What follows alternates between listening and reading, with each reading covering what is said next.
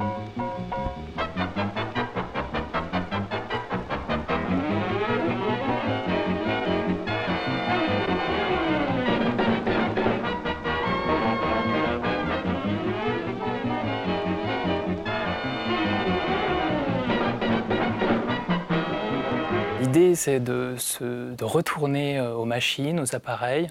donc euh, aux caméras, mais aussi aux projecteurs, et puis d'essayer de comprendre euh, notamment ce qui faisait la particularité technique de ces appareils de marque suisse par rapport à d'autres appareils à l'époque, et de retourner dans les manuels, dans les modes d'emploi, dans euh, toute la documentation technique qu'on peut avoir euh, là-dessus pour vraiment comprendre euh, les innovations qu'a pu apporter Bolex et en même temps les choses où elle a pu être peut-être plus en décalage par rapport à d'autres fabricants.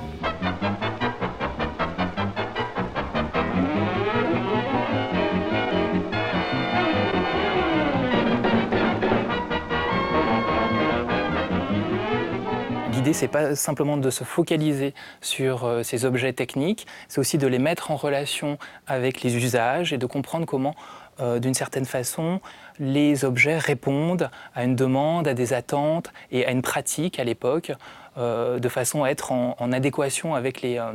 désirs et puis les attentes des utilisateurs.